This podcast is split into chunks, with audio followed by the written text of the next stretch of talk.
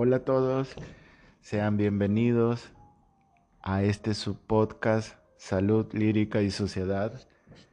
Este día pues eh, me siento muy emocionado porque voy a hablar de algo que me apasiona mucho y son los fármacos.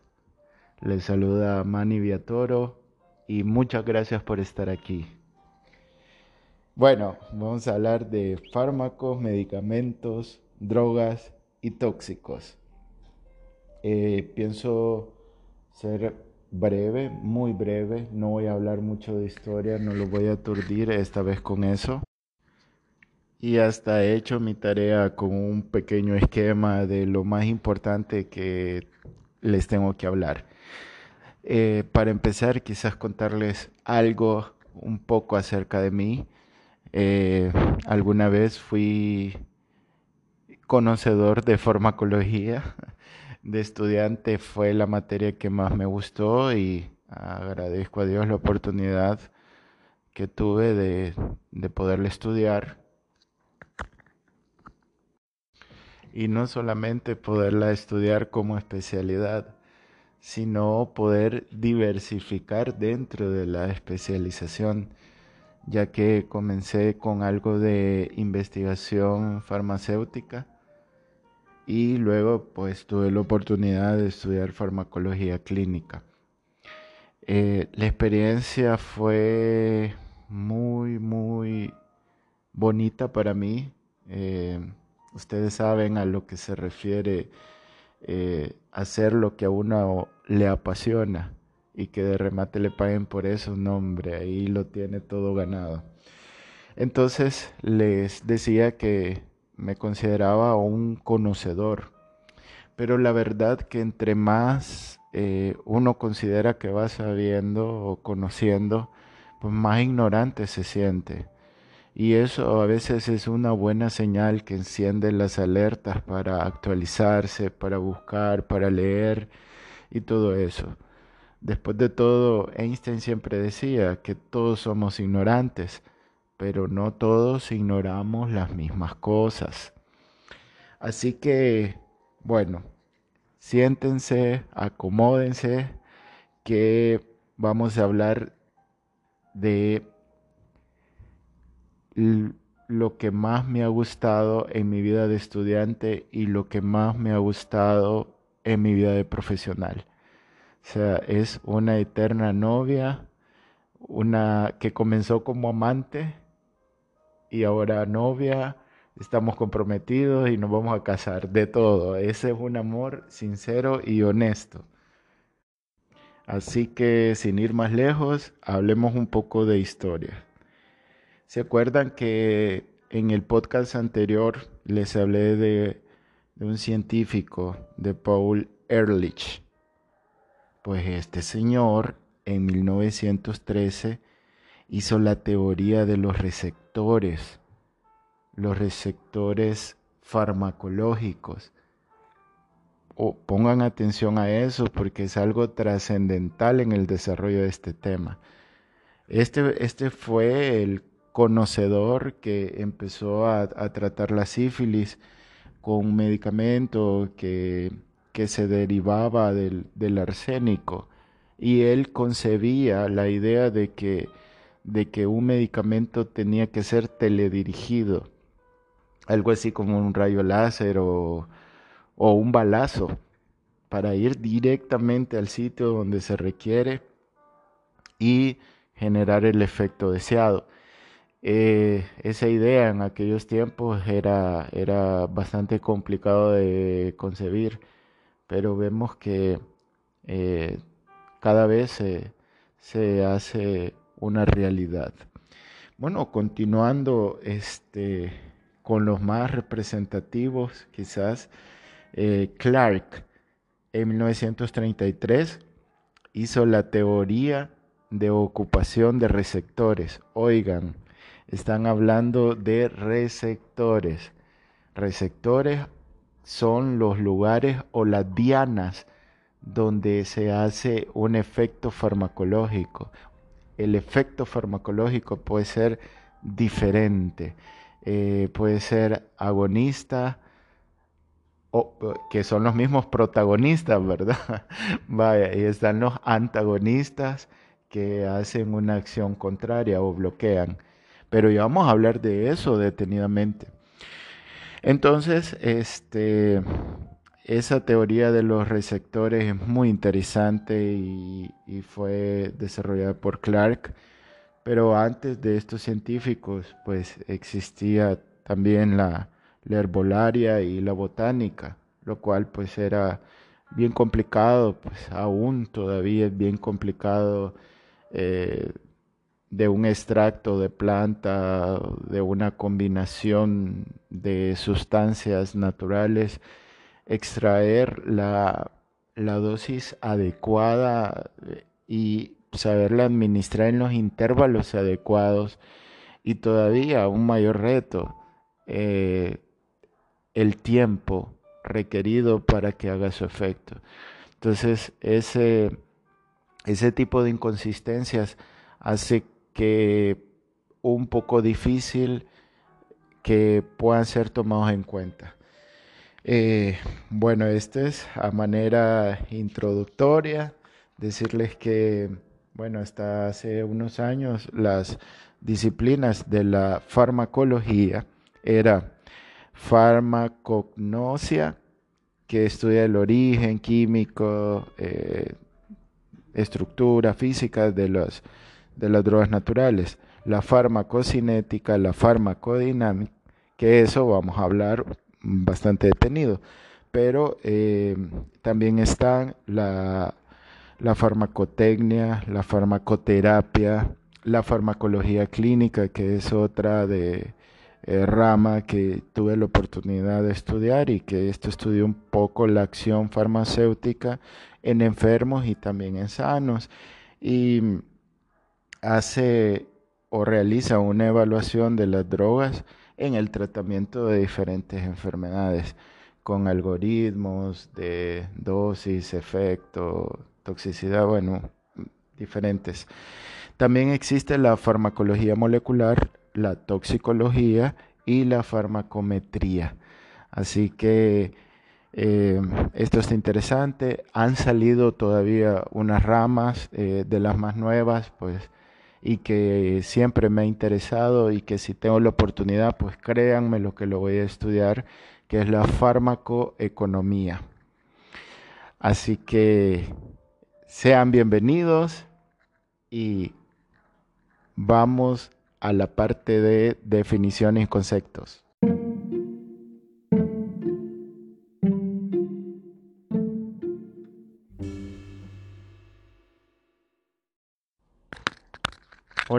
Miren, me está pasando exactamente lo mismo que me pasó con el tema de la resistencia bacteriana, que ni siquiera encuentro por dónde empezar como, como decía Julio Cortázar, las palabras nunca alcanzan cuando lo que se tiene que decir desborda el alma. Para mí esto es tan especial que eh, tener la oportunidad de hablarlo, créanme, créanme que me emociono. Pero bueno, ya saben, el tema es fármacos, medicamentos, drogas y tóxicos. Eh, todos son diferentes, sí se deben diferenciar, pero, pero ahorita vamos a hablar de algunos conceptos, vamos a aclarar algunas cosas. ¿Qué es farmacología? Es la ciencia que estudia los fármacos en todos sus aspectos, historia, origen, sus propiedades físicas, químicas, bioquímicas, cinéticas y dinámica. Entonces, esta, a su vez, se puede explicar por medio de dos ramas principales. ¿Se acuerdan que dije que habían nueve ramas que se subdividían? Bueno, hay dos ramas principales eh, en las que se puede explicar eh, genéricamente la farmacología. Y estas son la farmacocinética y la farmacodinamia. Bien, Empecemos con farmacocinética. En pocas y en muchas palabras son lo que el organismo le hace al fármaco, en, pocas palabras. Y en muchas palabras es eh, el estudio del curso temporal de las concentraciones de los fármacos en el organismo y construye eh, ciertos modelos predictivos para, a veces predictivos y a veces retroactivos, para interpretar esos datos y por tanto sirve para valorar, predecir acción terapéutica o tóxica de un fármaco. Bien, aquí están varios elementos que me gustaría explicar en otro podcast. Solo lo voy a mencionar generalmente porque esto es para la población en general, no es para estudiantes de medicina o colegas eh, profesionales en salud. Sepan que eh, la farmacocinética tiene que ver con la liberación del medicamento, la absorción del mismo, la distribución del principio activo, el metabolismo. El metabolismo se divide en dos y acá pues quizás un poco de énfasis. Eh, este metabolismo es dado a nivel del hígado donde se da el efecto de primer paso y aquí está una importante enzima que se llama citocromo P450 que es el encargado de metabolizar eh, todos los medicamentos, sustancias, químicos, tóxicos que se ingieren o que eh, los que estamos en contacto. Pero esto a su vez tiene un pequeño problema que generan, antes se conocían como radicales libres, y hoy pues se sabe que son especies reactivas de oxígeno y estos pues lo más temido es que puede interferir en el DNA humano. ¿Vamos bien? Aquí pues nos enfocamos a hablar de dosis y de concentración, recordando siempre que es muy importante conocer o tener en cuenta las características antropométricas de cada individuo, es decir, su peso y también conocer su fisiopatología, como condiciones de vulneración o de, o de mm, compromiso del, sistema inmune. Y también, pues, eh, vuelvo a repetir eh, en, este podcast que eh, no se puede andar por ahí pregonando que, los tratamientos son generalizables. Justamente por eso que acabo de decir, es necesario individualizar. Siempre va a haber una diferencia entre, entre, entre las dosis y entre las concentraciones. Eh, depende de la raza, sí, la etnia tiene mucho que ver, depende del peso, depende de la edad un adulto mayor es diferente a un adulto joven, no digamos un niño. Idealmente las dosis se deben de calcular por kilo de peso y eso cualquier libro básico de farmacología se, eh, se lo explica. Eh, sin embargo, pues eh, por optimizar el tiempo, entre comillas, pues a veces preferimos ser un poco ortodoxos con esto y, saltarnos esa pequeña parte técnica. Eh, hay mucho que hablar en, este, en este aspecto. Estamos hablando de vías de administración, de formas farmacéuticas. Eh, las vías, pues, intramuscular, endovenoso, inhalado, vía oral, eh, tópico, parche, de todos. Esas son las formas farmacéuticas. Los intervalos de dosis, cada cuánto se, se lo van a dar. Aquí viene pues la vida media de los medicamentos, el nivel de, de efervescencia, para poder constituir un rango terapéutico. Entonces, todo esto estudia y, y viene dado de acuerdo a las conclusiones que se, que se extraen de justamente de, esos análisis de las, de las gráficas o o de los esquemas que anteriormente mencioné. Entonces, eh, en, la, en, la, absorción, pues entra la parte del, del, ciclo enterohepático, lo que mencionaba que tiene que ver con el efecto del primer paso, la absorción en un medicamento que se consume vía oral genera un metabolito. Y este metabolito es el que este, es detectado em, en, los, en los diferentes exámenes de drogas o de fármacos, digamos, para ver si ha sido intoxicado con algún fármaco, se busca eso, se busca en la orina, se busca este generalmente en el aliento y puede ser hasta en las heces, dependiendo en qué etapa de investigación se esté o si son eh, post-mortem también, pues existe otra, otras alternativas. Entonces, eh, existen tres tipos de cinética. Está la orden 0, la orden 1, la orden mixto o de Michael Smenten, que a mí me encanta. Bueno, la cuestión que esto tiene que ver con la velocidad, el orden 0 es una velocidad constante, el orden 1 eh, son procesos pasivos y el mixto son procesos activos. Estos eh, se relacionan más que todo con la velocidad con la que el fármaco va a hacer su, su efecto. Eh, aquí les quiero mencionar que existen fórmulas para determinar eso, que no es el objetivo de, de esta conversación, pero es bueno que lo tengan en mente. Casi se me olvida mencionar lo del principio activo, que básicamente son como los ingredientes y otros elementos o sustancias que sirven para que el fármaco eh, pueda ser absorbido eh, de una manera exitosa. ¿Verdad que es fascinante hablar de farmacología, de la medicina? Bueno, quizás voy a recordar al premio Nobel colombiano en Gabriel García Márquez cuando decía que no hay medicina que cure lo que no cura la felicidad. Vamos con el turno de la farmacodinamia.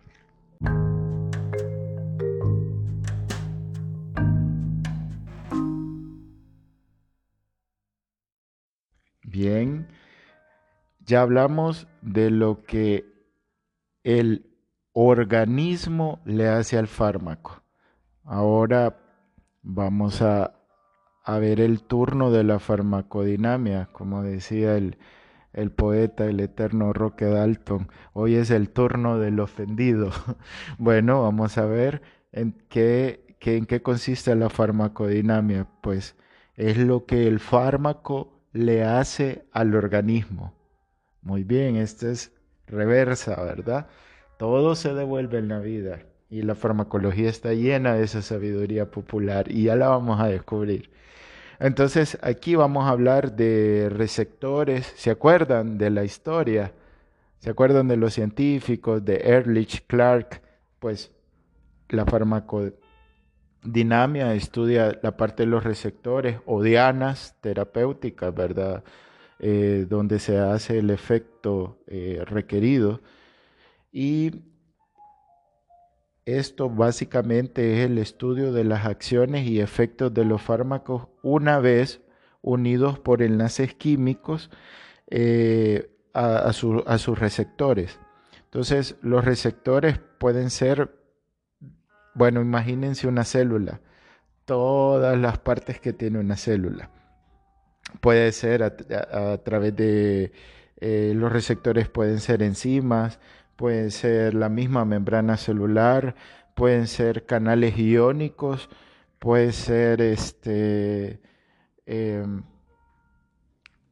eh, parte de la pared, los antibióticos, por ejemplo, en la pared, en la proteína de la pared. Y dependiendo, pues hay muchas clasificaciones de esto, pero pueden hacer una acción agonista. Agonista es una acción eh, de propiciar un, un efecto terapéutico, como por ejemplo eh, desinflamar, como por ejemplo bajar la fiebre, como por ejemplo bajar la presión arterial. Estos agonistas, dependiendo del receptor que estimulen o donde hagan su efecto, pueden ser agonista parcial o mediocre, así medio medio. Esto depende de la dosis a veces, o puede ser un agonista dual o mixto.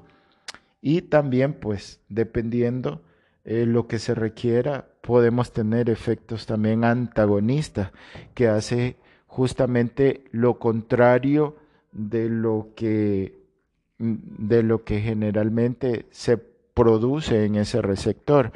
Entonces, este, por ejemplo, eh, si un receptor provoca eh, una contractura, el antagonista lo que hace es bloquear ese receptor y hacerlo como que ya está lleno, como que usted está buscando parqueo en un centro comercial y todos los parqueos están ahí, entonces usted no puede llegar a parquearse ni se baja a producir el efecto que usted quiere hacer. Entonces se tiene que ir y, ir para otro lado, agarrar la carretera e irse para otro lado. Entonces básicamente es lo mismo. Un antagonista puede hacerlo lo contrario. Y esto depende mucho la actividad intrínseca. Miren que esto está lleno de filosofía. Vamos a hablar un poco de, de actividad intrínseca antes de pasar a hablar de ciertas definiciones. Y esta no es más que los acontecimientos bioquímicos en el interior de la célula luego de la unión de de una droga a un receptor y que esto conduce a un, a un efecto o alguna respuesta farmacológica. Y esto pues tiene una forma muy peculiar de medirse. Por ejemplo, eh, según el tipo de fármaco, ¿verdad? Como acabo de explicar, si es agonista, agonista parcial, antagonista, etc. Entonces se determina si es afín. La afinidad pues es la capacidad de unirse al receptor, eso nada más. Entonces la actividad intrínseca se mide como alfa, así como, como los machos alfa en el mundo silvestre. Entonces si es agonista, su actividad intrínseca alfa tiene que ser 1. Si es antagonista, su alfa es 0. Y si es un agonista parcial, pues tiene que ser mayor de 0 o menor de 1. Pues más o menos así funciona. Bien, entonces vamos a decir que la farmacodinamia estudia efectos bioquímicos y fisiológicos de los medicamentos, su mecanismo de acción y la correlación entre las acciones y efectos de los medicamentos. Entonces, no es lo mismo acción farmacológica que efecto farmacológico. Son dos cosas totalmente diferentes, pero que sí van relacionadas entre sí. Entonces, la manera en que actúan puede ser específica, refiriéndonos a cada receptor o a un receptor en específico, o puede ser no específica o inespecífica, refiriéndonos a, mm, prototipos como antiácidos, el manitol, la, la colestiramida, los quelantes de metales pesados que a veces se utilizan en quimioterapia en pacientes que, eh, oncológicos, ¿verdad? Y se acuerdan que mencionamos durante la definición una parte de los enlaces. Pues para no hacerles largo el cuento, los enlaces pueden ser eh, más o menos ocho y, y, estos pues se caracterizan por la fuerza de enlace eh, y estos enlaces eh, se miden en kilocalorías por sobre mol. Entonces el, el, enlace químico es el que une las proteínas con el principio activo, con el fármaco, para que, estas, para que este no se despegue y pueda hacer su acción. O que lo une a una proteína o que lo une a su receptor. Entonces los más conocidos son el enlace covalente, cuya fuerza va de, de 50 a 140 kilocalorías por mol. Entonces, este es el más fuerte que hay. De hecho, su estructura bioquímica es súper interesante, sus, sus grupos oxidrilos y ahí se evidencian sus, sus diferentes tipos de enlaces, aunque los más fuertes son esos. Bueno, no los quiero aburrir con esto, están los enlaces iónicos, hidrógeno, de Van der Waals, los eh, hidrófobos, etc. Vaya, señores, ya ratos estoy hablando de receptores o dianas. ¿Y pero qué, qué hacen ellos? ¿A qué se dedican? Pues fácil, no hacen cualquier cosa, a la fijación de ligandos y a promover la respuesta efectora. Entonces, la fijación de ligandos tiene que ver con la selectividad del fármaco, que es una de las características que tiene esta etapa de lo que estamos hablando. Estamos hablando de selectividad, de sensibilidad del receptor y de especificidad, que esas son sus características principales. Bien, entonces los receptores pueden ser de varios tipos. Voy a dar una de las tantas clasificaciones que aquí depende la bibliografía que se consulte. Pueden ser enzimas como la acetilcolinesterasa, cual pues es un neurotransmisor que de utilidad para pacientes con problemas de deterioro cognitivo, eh, el paciente adulto mayor. Está la monoaminoxidasa, la IMAO, que estos pues eh, también eh, son receptores de membrana que tienen su acción mm, diversificada, pero tiene también que ver con los estados de ánimo, depresión, ansiedad, algunos estados psiquiátricos específicos. Se habla de enzimas, la fosfodiesterasa, Recordemos que el sildenafil tiene, tiene propiedades eh, de eso, especialmente el inhibidor de la fosfodiesterasa 5, lo cual pues este, actúa bloqueando un, un, este, un segundo mensajero. Y bueno, y es así como se consigue la erección, pero a una curiosidad es que este medicamento en, sus inicios pues no era considerado como para aplicar en una disfunción eréctil o, problemas eh, sexuales, sino que era eh, utilizado para el, el cor o la hipertensión pulmonar. Eh, para algo cardíaco, pasó algo, algo este, eh, urológico, ¿verdad? Algo muy interesante que habla de la versatilidad de este fármaco. Bueno, también hace su acción en estructuras celulares como la pared y membrana celular, el caso de los antibióticos, también a nivel de núcleo, de ribosoma, los canales iónicos también, los nicotínicos, el GABA, el 5-HT, que, son específicos, son receptores eh, selectivos de la serotonina, algo que tiene que ver con la depresión.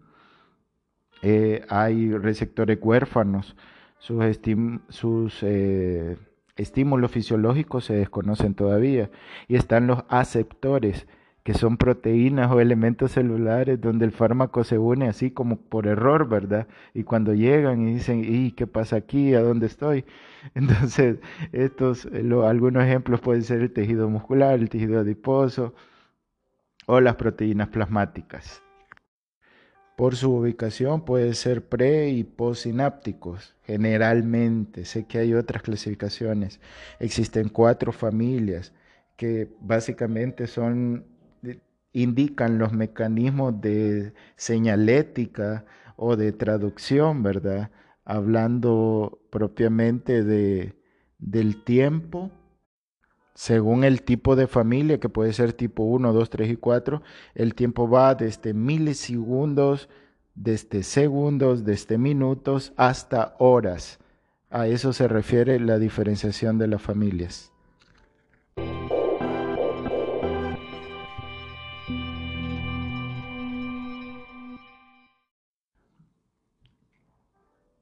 Bueno, también les quiero hablar de que hay patologías o enfermedades de los, de los receptores que los afectan directamente en su afinidad o en su eh, mecanismo de acción o para producir un efecto. patologías como miastemia grave, diabetes tipo 1 o síndrome de feminización son algunos ejemplos de, alteraciones eh, que pueden afectar a los receptores. Entonces, este, aquí puede haber una desensibilización. Esta puede ser homóloga o heteróloga y no es lo mismo.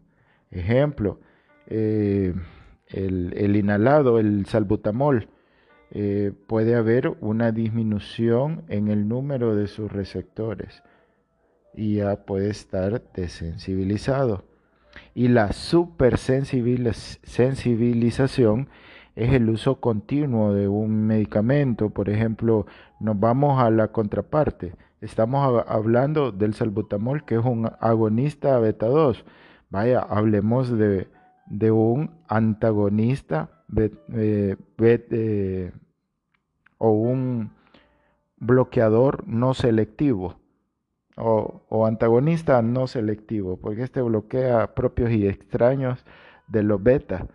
Entonces el propanolol eh, tiende a aumentar el número de receptores, entonces tiende a hacer su efecto con mayor fuerza, con mayor capacidad, y eso le, le confiere que sea una droga bastante segura, aunque por muchos eh, colegas es considerada la droga de la ignorancia en el sentido estricto de que, de que no había una indicación precisa y ahí hay un concepto farmacológico para eso, porque se, puede dar desde, bueno, antes se daba desde eh, para una crisis hipertiroidea, para la hipertensión arterial, para este, tratar también las crisis de, ansiedad o el miedo escénico, el pánico escénico, que daban un cuarto de tableta ya con esto, incluso para manejar ciertas taquicardias eh, benignas, ¿verdad? De tipo sinusal, también pues ha sido utilizado. Entonces, como ven, eh, ha sido considerado una especie de panacea, cuando no, ni por cerca, nada, nada de eso. Entonces, vamos a hablar también de las consecuencias del uso continuo de fármacos. Puede haber una tolerancia, puede haber una taquifilaxis, que puede haber una refractariedad, una hipor, eh, o ser un efecto hiporreactivo o una hiperreactividad o pueden ser intolerantes. Entonces, este, ay, esto es fascinante, de verdad, quisiera eh, explicárselos todos con, con, lujo de detalles, pero eh, no puedo detener en este momento porque ya, ya voy otra vez comprometido con el tiempo. Pero eh, sepan ustedes que estos conceptos no difieren mucho de, su, de su significado general, eh, ¿verdad? En, el, en como hablamos normalmente. Los posibles mecanismos de, por ejemplo, de la, de la taquifilaxis puede ser una alteración, eh, perdón, de la taquifilaxis y de la tolerancia eh, de un fármaco, los posibles mecanismos pueden ser la alteración de los receptores, la pérdida de receptores, una regulación a la baja, la endocitosis, fosforilaciones, eh, agotamiento de los mediadores, eh, no que estén cansados, sino que estén disminuidos, el aumento en el número de la degradación metabólica, la adaptación fisiológica al medicamento. A veces nuestro cuerpo se adapta y dice, pues, ¿qué más me vas a dar, verdad? Como retándolo a uno. En la quimioterapia pues se da un fenómeno que hay una expulsión activa del fármaco del interior de la célula y hay que estar eh, muy pendiente a eso cuando, cuando se está en esa área. Bueno, todo esto que acabamos de hablar tiene que ver con la disminución del efecto eh, por el uso continuo de un medicamento o de las eh, reducciones graduales de la respuesta del fármaco. Eh, por ejemplo, en la refractariedad es la pérdida total de la, de la eficacia terapéutica. Está pues también algo muy importante que es la acción combinada de fármacos. Y aquí hablamos de algunos conceptos como sinergia, que es eh, cuando se utiliza combinadamente dos o más fármacos.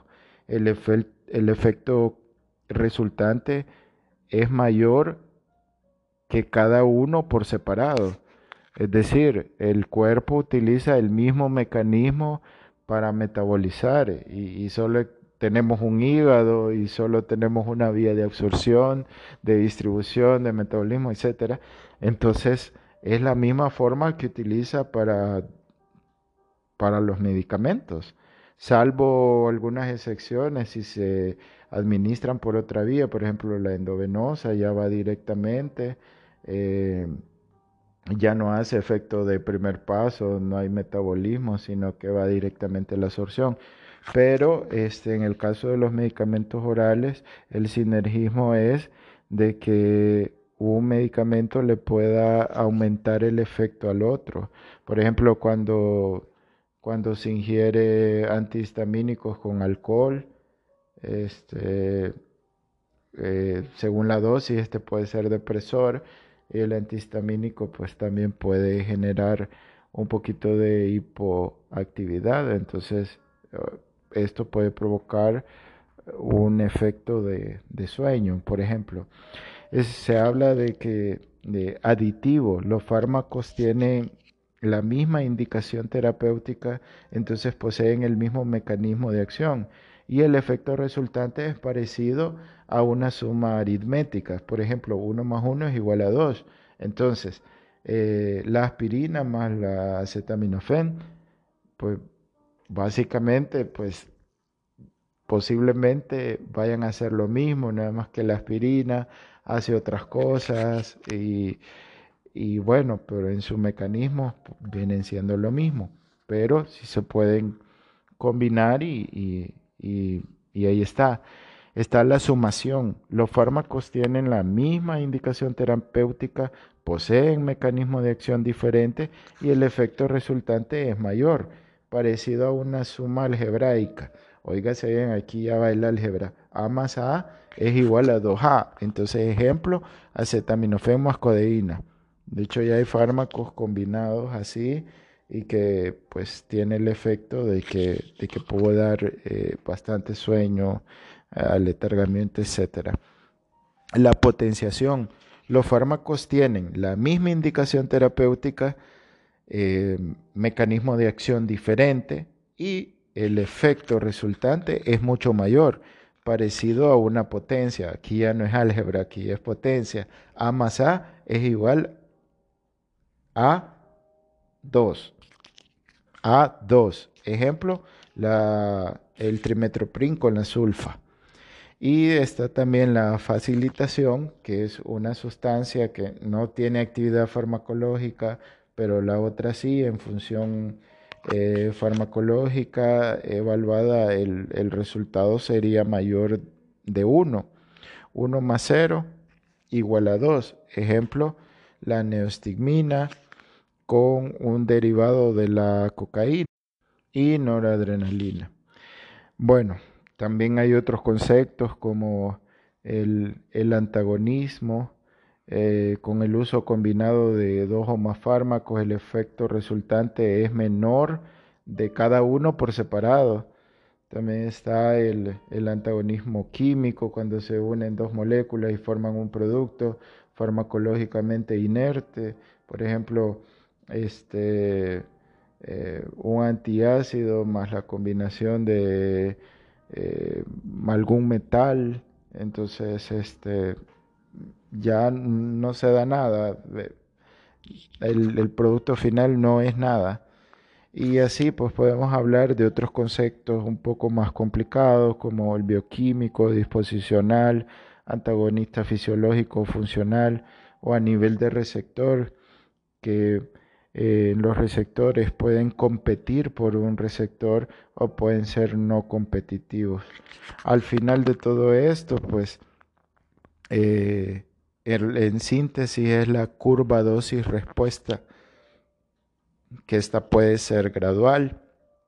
Y aquí básicamente la farmacodinamia mide la eficacia, la potencia, el mecanismo de acción, eh, las variables individual, dosis umbral, dosis necesaria para alcanzar el 50% del efecto máximo, por ejemplo. Entonces aquí se utilizan varias gráficas para, para hacer análisis del, del efecto máximo, de la variabilidad, de la potencia, del logaritmo de concentración del fármaco. Son cosas bien puntuales, bien específicas, muy apasionantes, que quisiera hablar de esto toda la noche, créanme, pero desafortunadamente no tengo el tiempo necesario, de hecho ya me pasé, pero si llegaron hasta aquí, se los agradezco en el alma y les tengo que decir de que hasta aquí llega el último monólogo de esta temporada. Eh, el próximo podcast va a ser una, una entrevista con un especialista de las diferentes áreas que ya le había mencionado y vamos a hablar siempre de salud, lírica y sociedad. Hasta la vista, cuídense.